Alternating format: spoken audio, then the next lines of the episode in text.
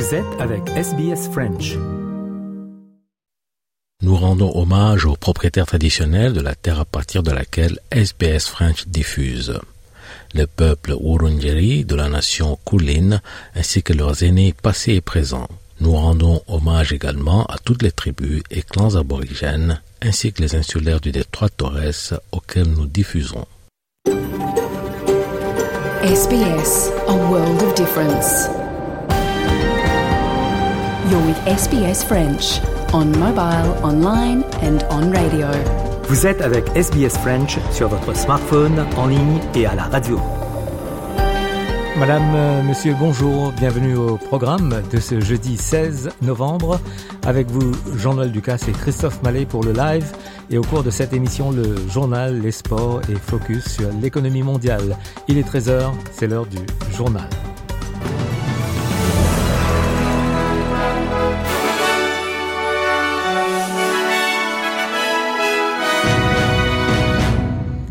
Le président américain Joe Biden a rencontré le dirigeant chinois Xi Jinping pour la première fois depuis un an pour des entretiens susceptibles d'atténuer les frictions entre les deux superpuissances. Biden et Xi ont discuté de Taïwan, de la mer de Chine méridionale, de la guerre entre Israël et le Hamas, de l'invasion de l'Ukraine par la Russie, de la Corée du Nord et des droits de l'homme. Les deux dirigeants sont arrivés mardi à San Francisco où ils ont tenu leur réunion en marge du sommet de coopération économique euh, Asie-Pacifique. On écoute euh, Joe Biden. We know each other for a long time. We haven't always agreed, which was not a surprise anyone. But our meetings have always been candid, straightforward, and useful.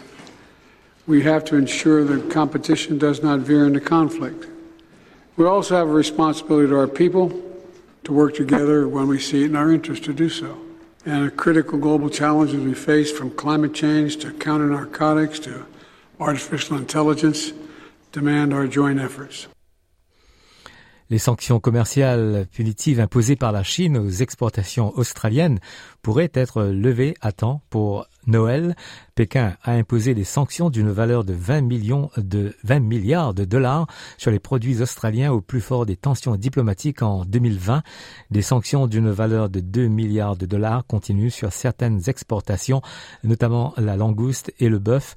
Le, ministre du Commerce euh, australien, Don Farrell, a rencontré son homologue chinois, Wang Wentao, en Chine, le sénateur Farrell s'est dit convaincu que les problèmes commerciaux seront bientôt résolus. Le gouvernement travailliste en Australie a présenté une loi d'urgence après que des migrants ont été libérés après une décision historique de la haute cour la semaine dernière qui avait jugé que la détention pour une durée indéterminée est illégale. Ce jugement annule une décision vieille de 20 ans dans le cas d'un Rohingya de Myanmar qui risquait d'être détenu à vie parce qu'aucun pays ne voulait le réinstaller en raison d'une condamnation pénale pour abus sexuels sur les enfants.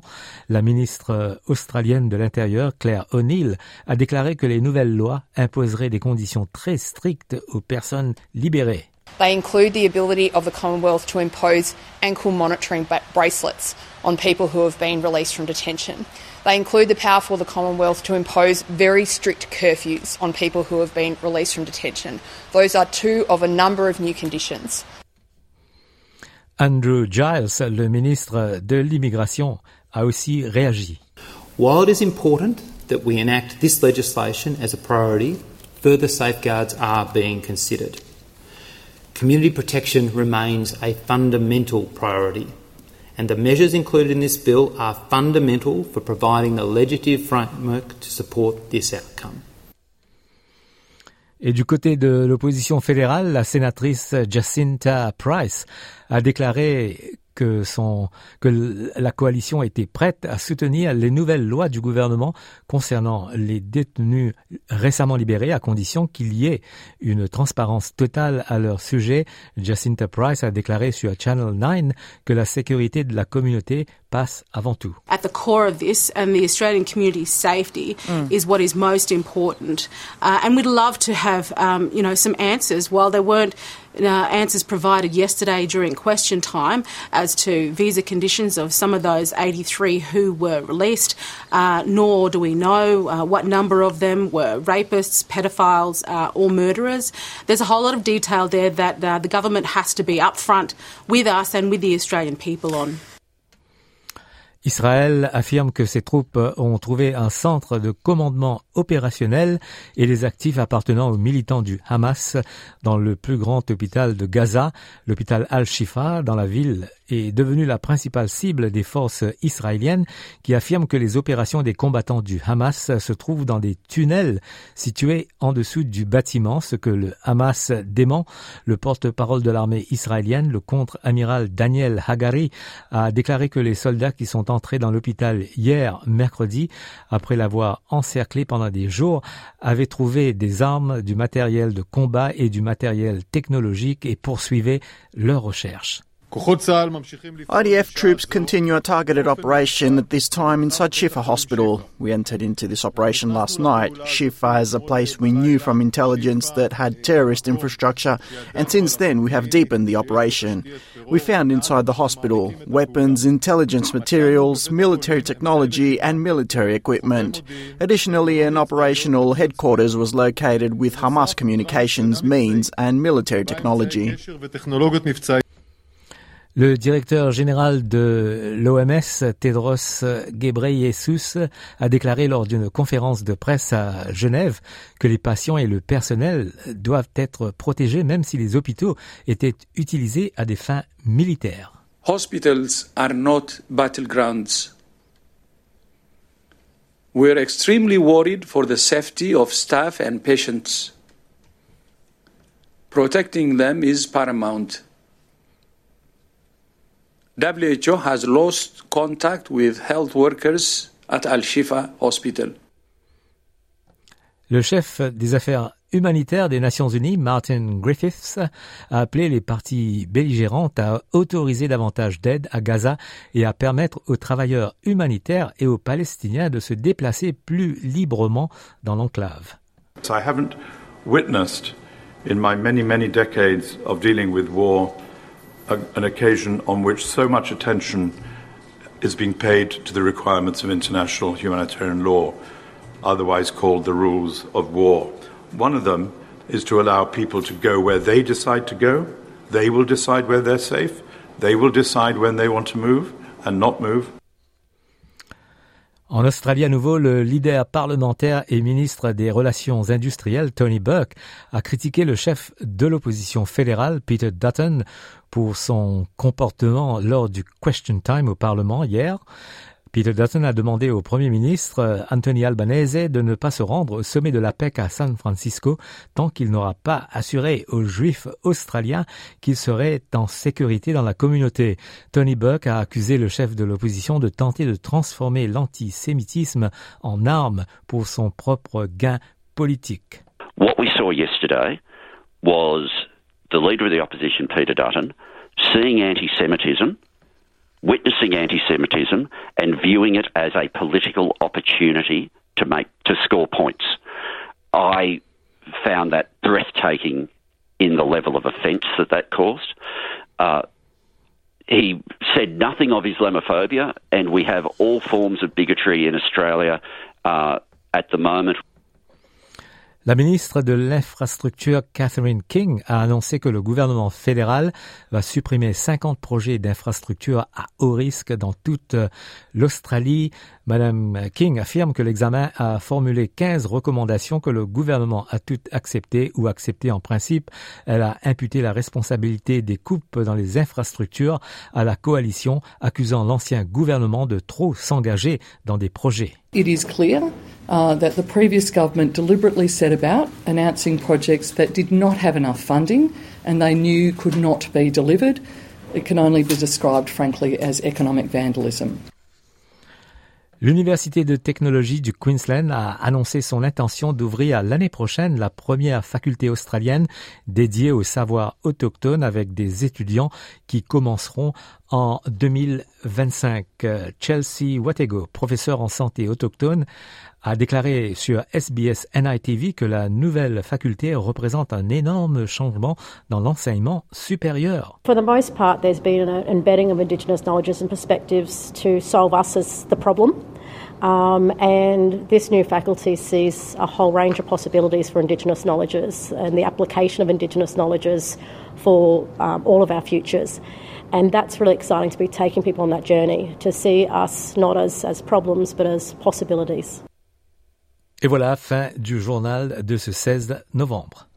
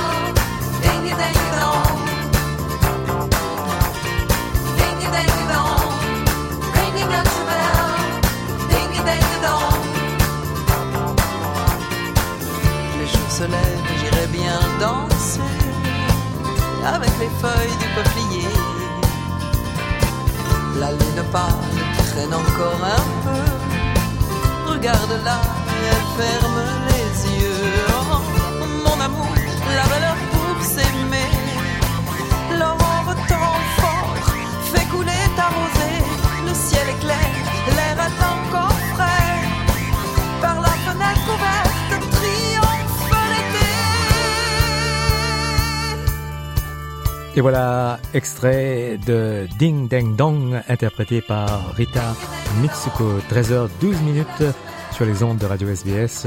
Vous écoutez le live du jeudi 16 novembre.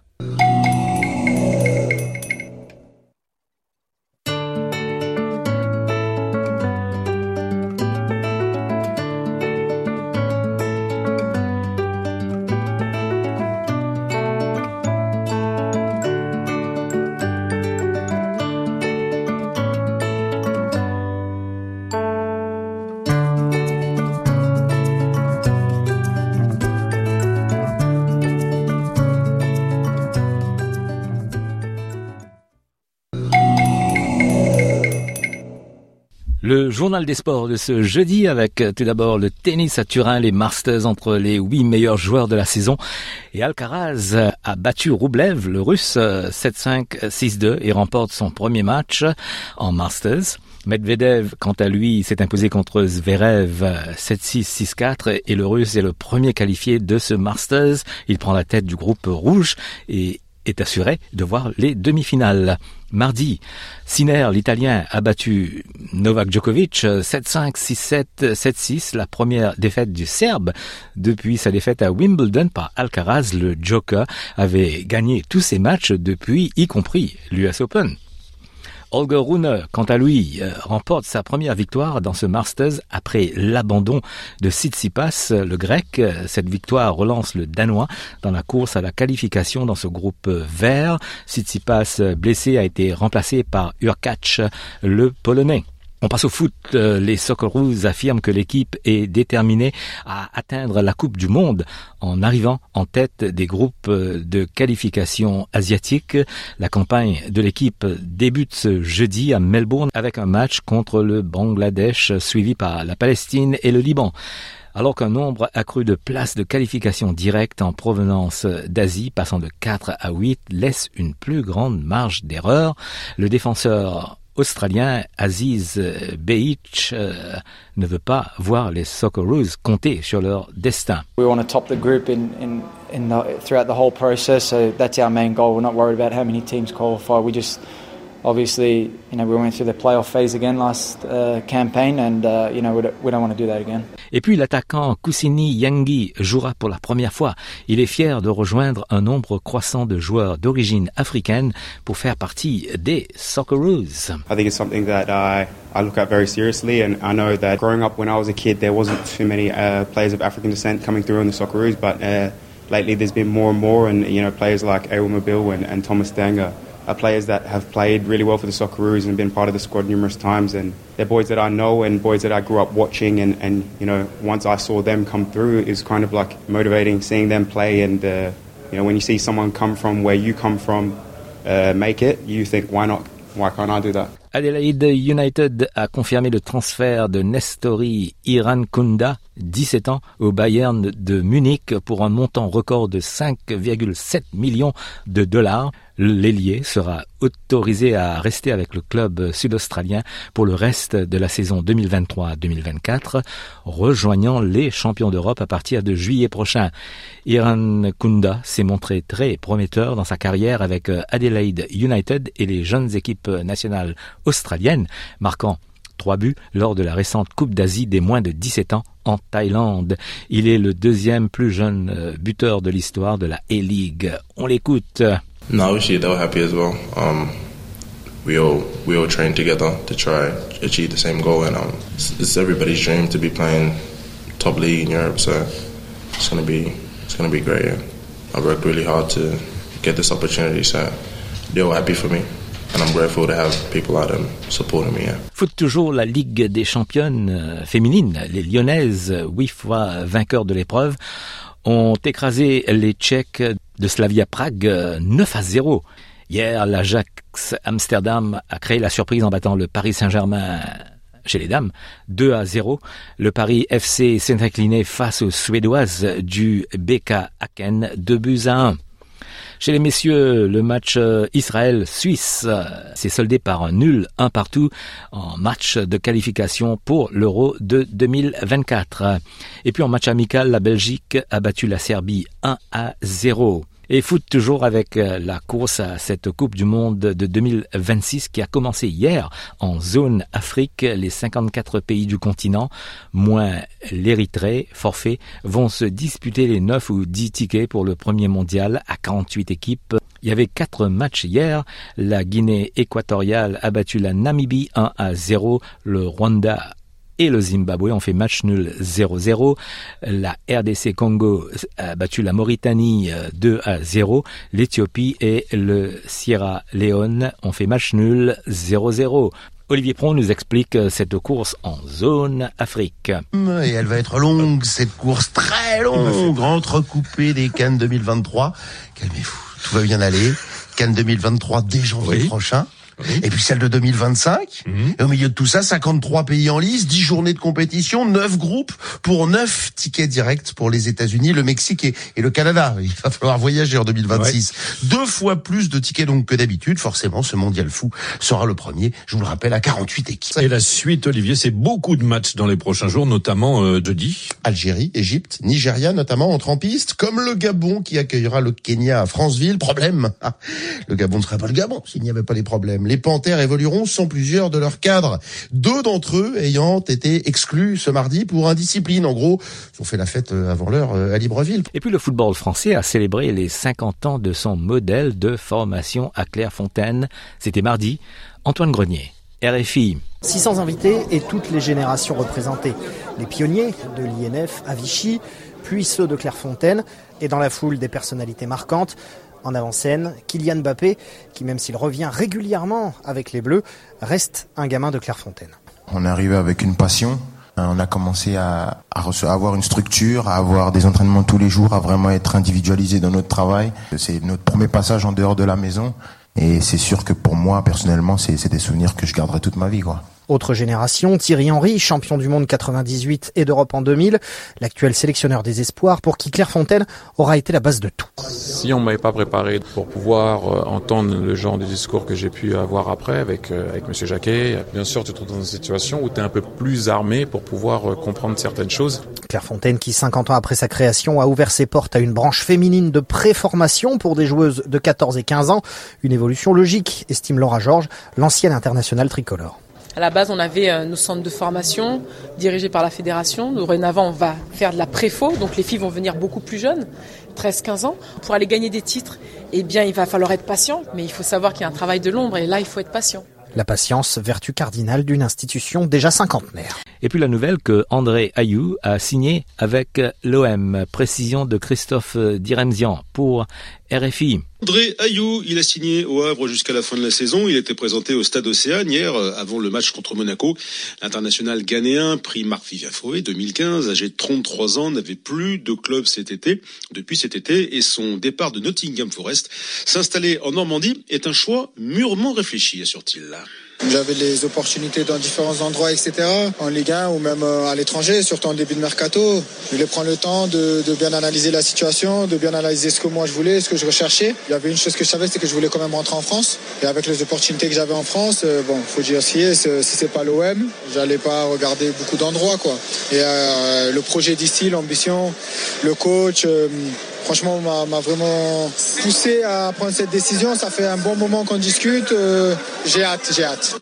Rudy Garcia, ancien entraîneur de Marseille et de Lyon, a été limogé par Naples mardi. Baptiste Leduc RFI. Était sur un fil depuis un mois. Il est finalement remercié après 16 petits matchs. C'est court, mais ils sont nombreux à avoir trouvé le temps long devant le Napoli version Rudy Garcia depuis le début de saison. Son président Aurelio De Laurentiis était visiblement de cela. Le jeu napolitain n'enchante pas, pourtant les Azzurri sont quatrième de Serie A et toujours en course pour voir les huitièmes de finale de la Ligue des Champions mais les résultats sont en dents. Trois défaites en douze journées de championnat, la dernière ce week-end à domicile face au modeste Empoli, indigne d'un champion d'Italie en titre. Rudy Garcia fait donc les frais d'un collectif qui tâtonne et de cadres bien moins flamboyants que la saison dernière. Se pose maintenant la question du successeur de l'ex-coach de l'Olympique de Marseille. Walter Mazzari, qui a déjà entraîné Naples de 2009 à 2013, dirigera l'équipe jusqu'à la fin de saison seulement. Un contrat à court terme puisqu'il se murmure que la saison prochaine, De Laurentiis aimerait confier son équipe à un autre ancien de l'OM, Igor Tudor. On passe au rugby avec euh, Antoine Dupont qui va participer au JO de Paris de 2024 et il va intégrer le rugby à 7. Explication Eric Mamrut pour Le rugby à 7 tricolore ne pouvait rêver plus belle tête d'affiche. Antoine Dupont, le capitaine du 15 de France et meilleur joueur du monde 2021. Après plusieurs mois de tractation avec la Fédération française et son club du Stade toulousain, il a décidé de relever ce défi, s'adapter à un rugby très éloigné de celui qu'il connaît depuis toujours. Car le rugby à 7 n'est pas un rugby à 15 en miniature. Pratiqué sur un terrain identique, il requiert déjà une excellente condition physique vu le nombre moindre de joueurs présents. Plusieurs matchs de 14 minutes peuvent d'ailleurs se jouer dans une même journée. Outre cette gestion physique, Antoine Dupont devra s'adapter à des tactiques très différentes, se fondre dans un collectif bien rodé et trouver la complicité indispensable dans le rugby à 7 avec ses partenaires. Pour cela, le joueur de 27 ans participera à deux épreuves du circuit mondial en février et mars prochain, à Vancouver et à Los Angeles, avec pour conséquence l'impossibilité pour lui de participer au traditionnel tournoi des six nations. En revanche, le demi de mêlée continuera à jouer à 15 avec son club du Stade toulousain jusqu'à la fin de la saison. En championnat et en Coupe d'Europe, un sacré exercice de va-et-vient, mais les jeux en valent bien la chandelle. Enfin, le basket avec euh, la NBA et la nouvelle défaite des Spurs de Wembanyama, comme nous l'explique Olivier Pron pour Et les malheurs qui se poursuivent pour Victor Wembanyama, sixième défaite de rang pour le jeune français avec les Spurs, écrasé à Oklahoma City il y a quelques heures, 123-87, 8 points seulement, mais 14 rebonds pour le grand espoir du basket français. Et puis un autre français un petit peu plus tard, Rudy Gobert, a lui été étranglé carrément par l'ailier fort des Warriors de Golden State, Draymond Green, qui a été ensuite exclu. Euh, C'était lors d'une bagarre en début de match entre Minnesota et Golden State, victoire des Timberwolves 104-101. Un mot de cricket pour euh, signaler que l'Inde est en finale de la Coupe du Monde et l'Australie jouera ce jeudi en demi-finale contre l'Afrique du Sud pour une place en finale. Pat Cummings, le capitaine des Australiens, est sûr que l'expérience va compter ce soir. Voilà pour le journal des sports de ce jeudi.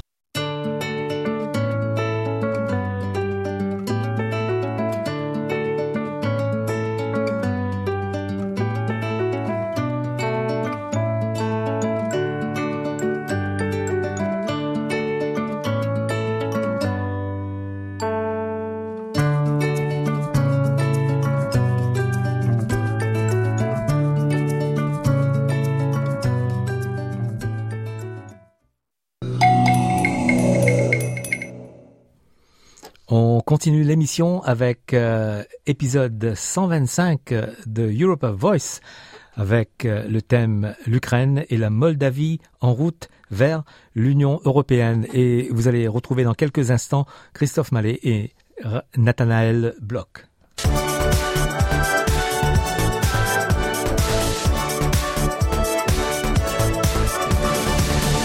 Europa Voice euh, numéro 125 et comme à l'habitude je suis avec Nathanaël Bloch. Euh, salut Nathanaël.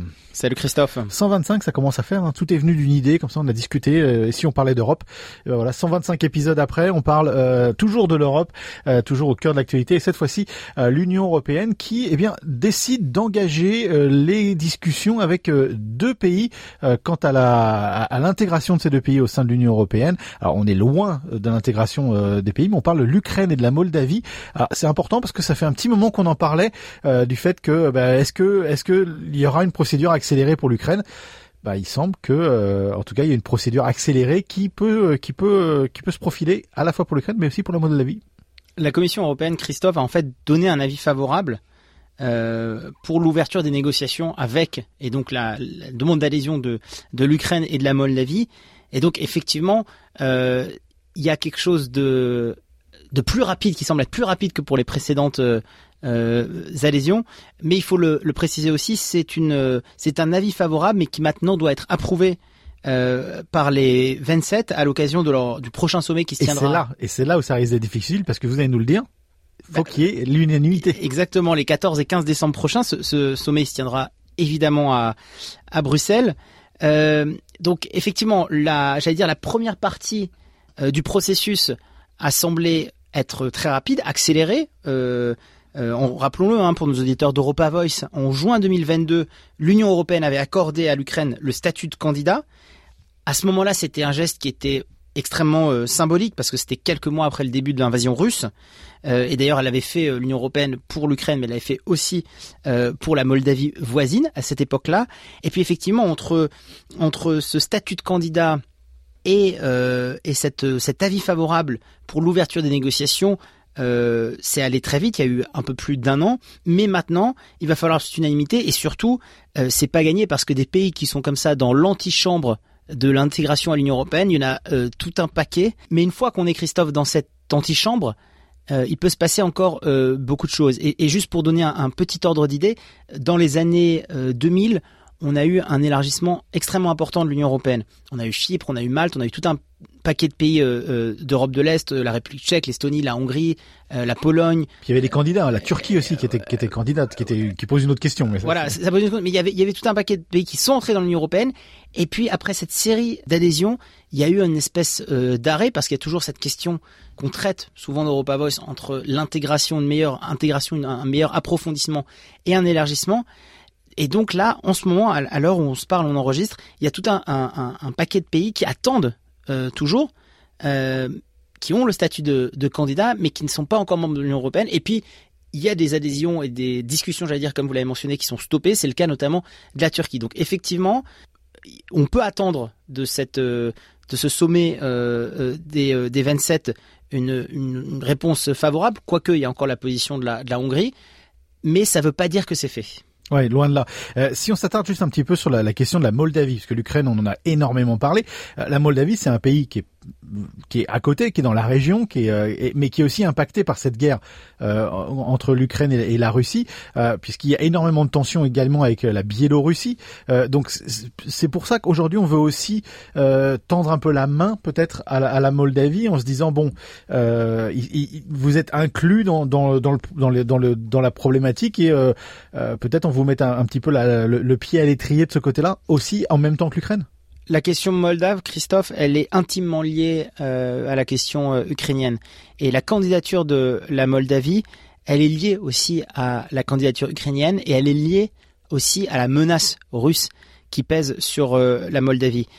donc c'est vraiment, j'allais dire, sous le même parapluie que l'Union européenne a fait ce geste tendu à la fois pour l'Ukraine et pour la Moldavie parce qu'aussi, encore une fois, il y a pour ces pays de l'Est qui sont des pays tampons, il y a deux choix. Hein. C'est soit d'être euh, ingéré sous influence du voisin russe. On avait parlé d'ailleurs euh, euh, de, dans, certains pays limitrophes de la Russie de cette ingérence de plus en plus présente de moins en moins cachée. Donc c'est soit aller du côté russe, soit rejoindre le bloc de l'Union européenne. Et donc c'est pour ça que l'Union européenne avait à la fois symboliquement accordé ce statut de candidat à l'Ukraine, mais aussi à la Moldavie voisine. D'accord. Et pour l'Ukraine, qu'est-ce que ça veut dire si l'Ukraine entre donc dans, dans, dans, ce statut de candidat par rapport à, aux relations avec euh, l'OTAN, par rapport aux relations avec euh, les États-Unis euh, Est-ce que ça, est-ce que ça, bon, ça va pas mettre un coup d'arrêt, mais est-ce que d'un seul coup, du fait que l'Union européenne s'intéresse à ces, à ces pays-là, peut changer également le, le, la donne du côté américain? D'abord, avant de répondre à cette question, il faut signaler que encore une fois, c'est pas gagné euh, non, non, loin de là. Mais même, si on parle juste de de la demande d'adhésion, de, de cette de cette euh, de cette entrée dans ce club de demande d'adhésion, est-ce que ça change quelque chose euh, par rapport aux Américains ou pas? Et à l'OTAN ou pas?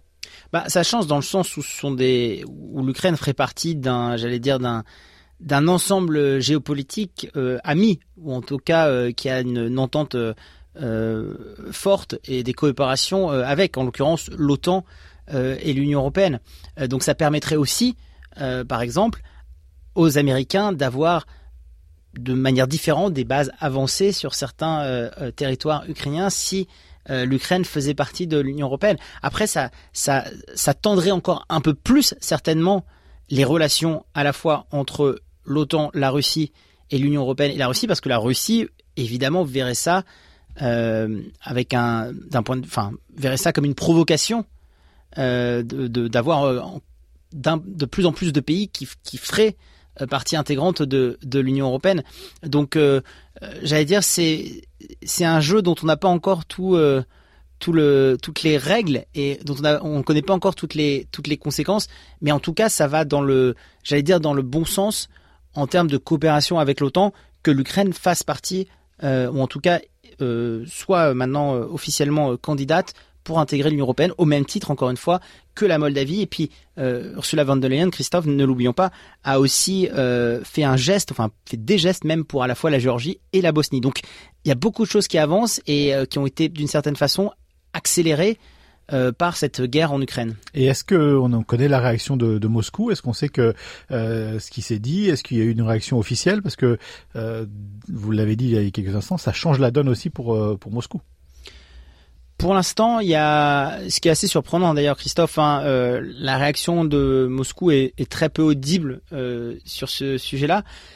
Je pense qu'il y a aussi, euh, de manière assez pragmatique de la part de Vladimir Poutine, l'attente de ce de ce sommet européen en décembre parce qu'encore une fois rien n'est fait et donc ma petite j'allais dire perspective sur ce sujet-là c'est que il y a des pressions qui se font en coulisses en ce moment euh, de Moscou sur certains membres de l'Union européenne et, et je pointe du doigt euh, la Hongrie justement pour on, pointe le doigt assez souvent voilà non mais, mais mais mais clairement euh, d'ailleurs il n'y a pas que la Hongrie là on parle de la Hongrie parce que c'est le cas le plus le plus évident euh, euh, d'opposition d'une certaine façon parce que la Hongrie dénonce aussi le fait que cette euh, adhésion, cette ingérence hein, de euh, pour la Hongrie de l'Union européenne dans les affaires ukrainiennes, c'est une provocation pour Moscou. Donc ça c'est, j'allais dire, c'est la contestation évidente. Mais même du côté français, ça peut paraître assez surprenante, mais il a fallu convaincre par exemple la fédération, la FNSEA,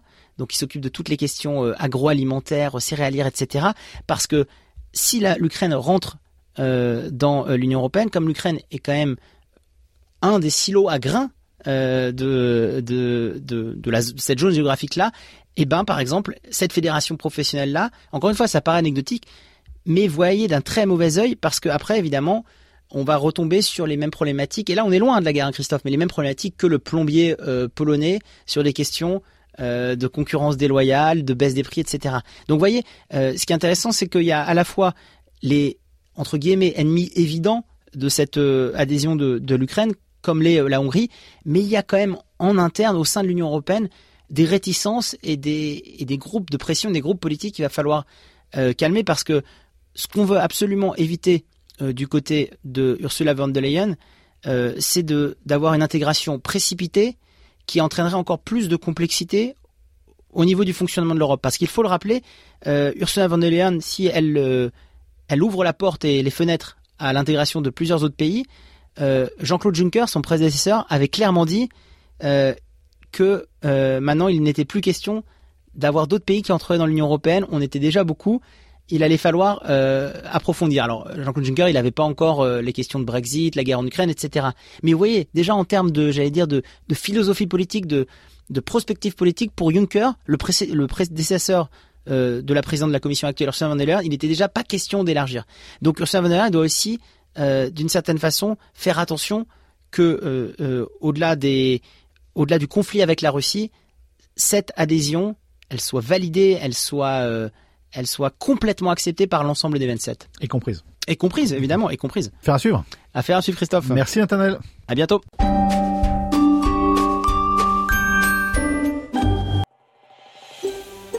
Vous voulez entendre d'autres rubriques comme celle-ci? Écoutez-les sur Apple Podcasts, Google Podcasts, Spotify ou n'importe où où vous obtenez vos podcasts.